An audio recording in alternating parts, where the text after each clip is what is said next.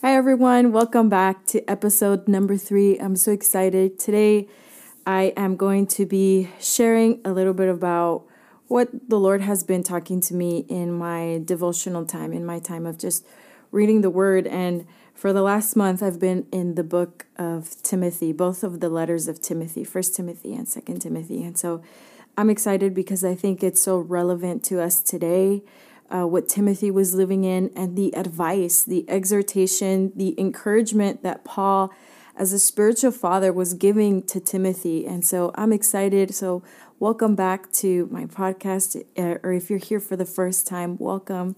Take your cup of coffee, your water, your tea, whatever you'd like, and we're going to get started.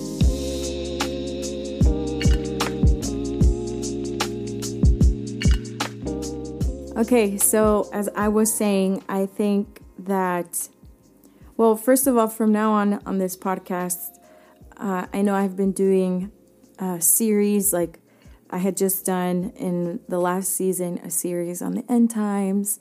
And I love to do that. And I'm looking forward to doing a few more this season. Um, but more than anything on this podcast, I want to focus on uh, what the Lord has been talking to me about, kind of take you into that place of what the Lord has been talking to me about, because that's where I spend most of my time, most of my focus, more than preparing a sermon or preparing a teaching, even though I love to do that and I want to do that even more. Uh, but just being able to share with you my personal journey, my personal walk with the Lord, things that the Lord is really speaking to me about now in my day to day. And this is one of them. Uh, going into Timothy uh, and studying the letters that Paul wrote to Timothy has been something that the Lord has really been uh, just highlighting and tugging my heart because we just recently uh, we're talking about it within our community, within our church.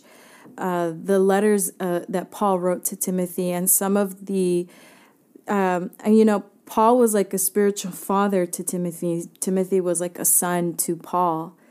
And they ran together, did ministry together, were able to establish a church together. They did a lot of things together, but there was something in in so there was history in their relationship and when Paul Paul was writing most of his epistles were him writing from prison. And when he wrote to Timothy, there are some like golden nuggets that we find or wisdom that we find uh, that was that that Paul was sharing with Timothy as a young believer as a young man that was trying to pastor and establish a church and trying to navigate everything that Paul had had handed off to him. And so I just really felt encouraged and stirred and even challenged with what Timothy was going through how he responded, but also Paul's advice in the midst of the context. And so, specifically, the verse that I want to use is in Second Timothy chapter 1 verse 7 and I think it's the verse that we have all heard where it says for God gave us a spirit not of fear but of power of love and of self-control. Or in other versions it says and a sound mind. And we use it in so many different contexts nowadays to help us to overcome fear. For God has not given us a spirit of fear, but of love, of power, and of sound mind. Or when you're you, when you are in a situation where you're full of anxiety, or when something wrong happened, an emergency, a circumstance happened, God has not given you a spirit of fear, but a love, of power, and a sound mind. And I love that, and I think they are applicable to every situation in our lives. We can apply the Bible in every single situation of our lives. Um, but looking at the context of Paul writing the these letters to Timothy, Timothy was living in really difficult times. When Paul was writing, especially Second Timothy, Paul was this was Paul's last letter that he was writing in prison. According to history, this was his last letter before he was about to be martyred. And so Paul was literally writing the last letter of his life. He was reaching the end of his race. Actually, that's how he he finishes this letter of Second Timothy. He's like, Timothy, I've ran my race. I'm finishing and I'm getting to the finish line. And Paul, at, knowing that his time was about to, to, to come to an end, knowing that he was about to be killed for the faith, these were his last, like, these are my words, my last encouragement, my last sermon. What would be the last sermon if you knew you were your time was was was going to come to an end if you were going to to die? What would be the last advice you would give to your children? What would be the last advice you would give to your spouse what would be the last thing that you would give to somebody to strengthen them in where they are? So um, and and to encourage them in their love for god. And this was paul paul's last letter to timothy in second timothy and he's saying these things. And Paul understands the situation and the circumstances that Timothy is living in. First of all, there's a lot of political and social pressure that Timothy was living in. Um, the attack or the tension between Romans against the Jews was increasing. They were at a point where it was in the near future that Jerusalem was was going to come under attack by by Roman Empire. So they were going to take over Jerusalem. They were about to enter into a Roman siege, and they didn't know that yet. But that was in the foreseeable future. And so they were living in tension. The church was living in so much tension. At the same time, there were a lot of problems happening with a lot of false teachers and false doctrines beginning to rise up.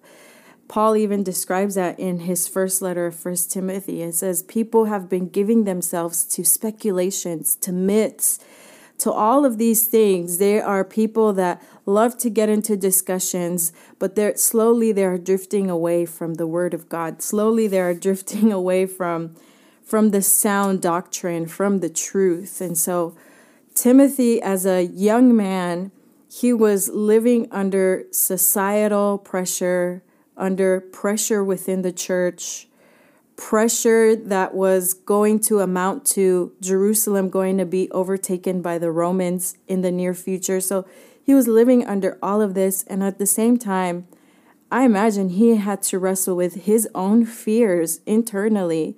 So he had all of these external fears all around him this pressure, this tension, but also wrestling with himself the fear of should I preach? What should I say? How do I lead? How do I teach people in the midst of all of this time? What do I do?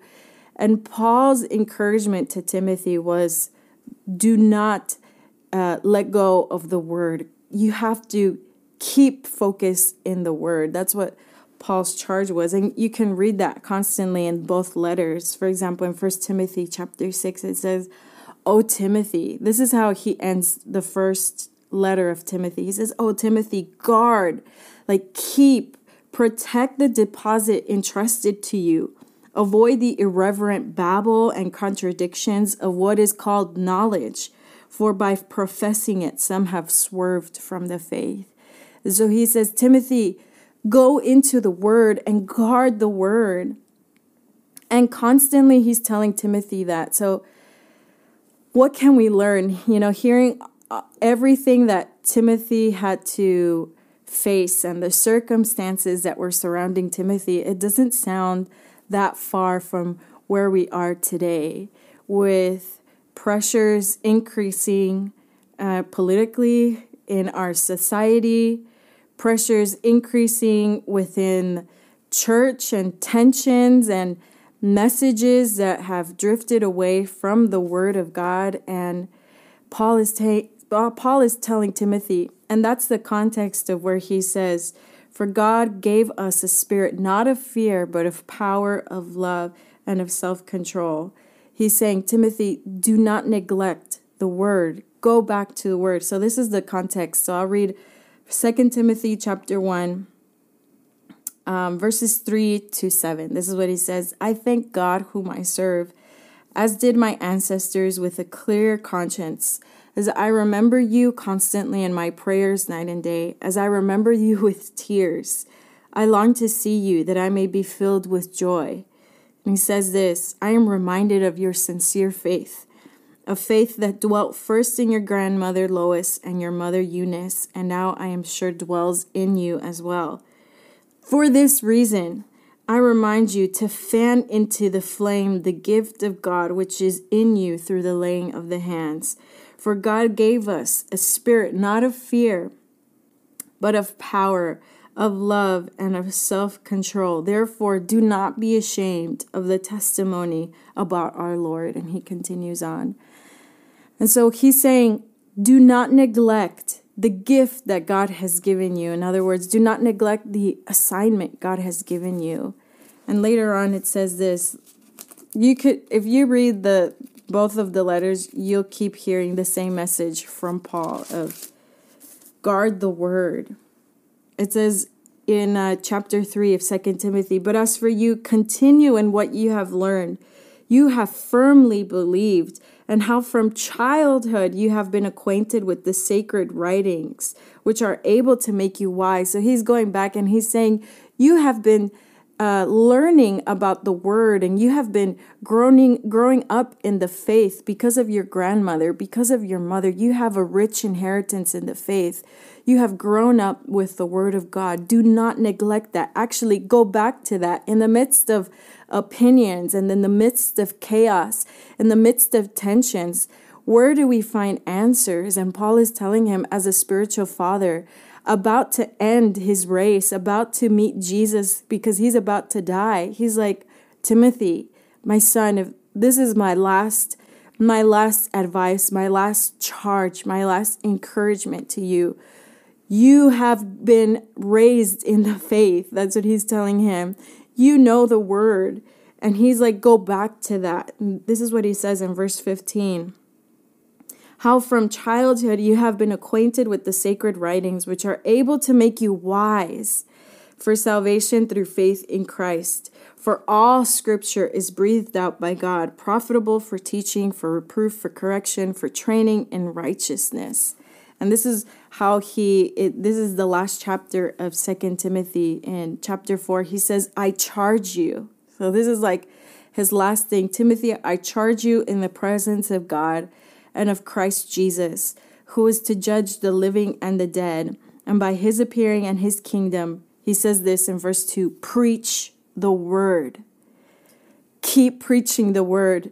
Don't draw back in fear. Don't draw back in the midst of confusion and in the midst of so many narratives and opinions. Do not draw back and do not give in to fear. That was Paul's encouragement to Timothy. He's like, you need to go to the word, put yourself in the word, go deep into the word. Don't stop reading the word, studying the word, going deep into the word, but also don't stop preaching the word, even when there's fear in your heart. Even when you're wrestling with fear, you're struggling with fear about what people are going to say. Are they going to, is, is, you know, are they going to be offended? Am I going to be canceled? Am I going to have this kind of reputation with people? Paul is telling him, Timothy, don't stop. Don't give in to fear. And he says this in verse 3 of chapter 4. He says, For the time is coming when people will not endure sound teaching, but will have itching ears. They will accumulate for themselves teachers who will suit their own passions. So Paul is telling him there are going to be people who are not going to agree with the word of God anymore because in their lust of flesh, they're going to want teachers that will just speak to them and speak to the lusts of their flesh. They're going to be people who are no longer going to be lovers of truth, but they're going to love the lies. They're not going to love the word of God, but don't give in to fear keep guard of everything that has been trusted to you. And so, how do we apply this in our day to day life? And why is this so important? This is important for us, and we can learn from, from the letters of Paul to Timothy in so many ways. But one practical way that I have been just taking upon myself and that I felt the Lord has really been convicting me about was Ellie, don't give in to fear of the gospel, of the word. Nowadays, we live in, again, similar, not in the exact same way, but in similar ways. We live under a lot of pressure and tension. Again, politically, society, all around the world, it's evident, it's obvious to everyone the pressure that we are living in. And we can give into fear. We can give into this constant worry. Oh my gosh, what do I do? What do I do? Oh my gosh, I'm constantly living in fear. I don't want to do anything. And when it comes to to our response in the midst of the chaos, in the midst of opinions, in the midst of narratives, I want to be faithful to the word and I want to go deep into the word. My charge if i if if we can say it that way that i feel the lord is giving to me is at least go deep into the word. What the only thing that will anchor you in the midst of so many opinions in the midst of so many conversations in the midst of so many narratives all around the world outside of the church within the church what you need what i need is to be rooted and grounded in the word of god and from that place, that my love for the Lord can grow and my love for people can grow. And, but I need to be rooted and anchored in the Word of God. And I need to preach the Word of God. I need to share the message. I cannot stay silent, even when I am afraid, even when I see that the world is not cheering for the Word of God to be spoken, even when it seems like preaching or talking about Jesus is so offensive nowadays. I need to be sharing the word and I need to be preaching the word, preaching about Jesus coming back, preaching about the truths of who Jesus is, his love for us, his his righteous zeal for us. And so I felt this charge from the Lord of Ellie, you need to go deep into the word anchor yourself in the word. Don't give in to the conversations and the narratives because that takes up a lot of time. If we're honest, hearing just different narratives and opinions of what's happening can consume our minds, can consume our focus. And so this goes back with the previous podcast, the first podcast I have of this season, where I am trying to simplify my life and I am trying to just zero in into the word and be like, Lord, I want to anchor myself in the word. I really want to go deep in the word. I want to find the gold within your word and let that be the anchor of my heart. And give me the grace to not give in to fear. Uh, in the midst of all of the pressure that is happening, I want to be faithful to keeping the truth of the word and I want to be faithful in sharing the word. And when I mean by sharing the word, that means if you're a mom, keep teaching your kids about the word. If you're a friendship group leader, keep teaching your, your friendship group about the word and encourage them to hold fast to the truth of the word, not, not uh, diluting it or minimizing the message or simplifying the message or dumbing down the message. Uh, if if you're a businessman, if you have people around you, any kind of influence, even if that's just one person, if that's your spouse, if that's your family, if that's your friend, but you stir each other up and you say, We're going to keep to this, and you keep sharing the message of who Jesus is. You keep sharing with each other what you're learning, what the Lord is telling you about. And so, and keep preaching the gospel to the lost keep witnessing to people who do not know about Jesus. And so that's my encouragement for you uh, today because that has been something that has just been on my heart. And maybe this is for some of you. Some of you have been struggling with fear because of uh, people's narratives and opinions about you, your reputation. And I just want to tell you our reputation before man is nothing when it comes to the testimony we have before the Lord. And that was Paul's encouragement to Timothy, in other words. He was saying, don't give in to the fears that you're struggling with internally, how people are going to perceive you, what society is going to say about you. You have to be faithful with the the assignment God has given you, with what God has given you. If you're as a, as a mother, be faithful to that with your children. Be faithful to that and and if you feel the holy spirit telling you preach to this person or witness to this person tell them about me or if he's telling you hey teach about this to your friendship group or talk, you know get get together with some friends and talk about this talk about my coming talk about the beauty of jesus all these different examples if you're obedient to the lord that is so much better because that's what's that is what is what we're going to carry into eternity. You're not going to carry with you, I'm not going to carry with myself the reputation I held with the people on this earth. What I'm going to carry is my testimony before the Lord, how I loved Him, if I was faithful and obedient to Him, and how I treated the people around me, how I loved them, how I encouraged them to love Him more and to be faithful to Him and to obey Him.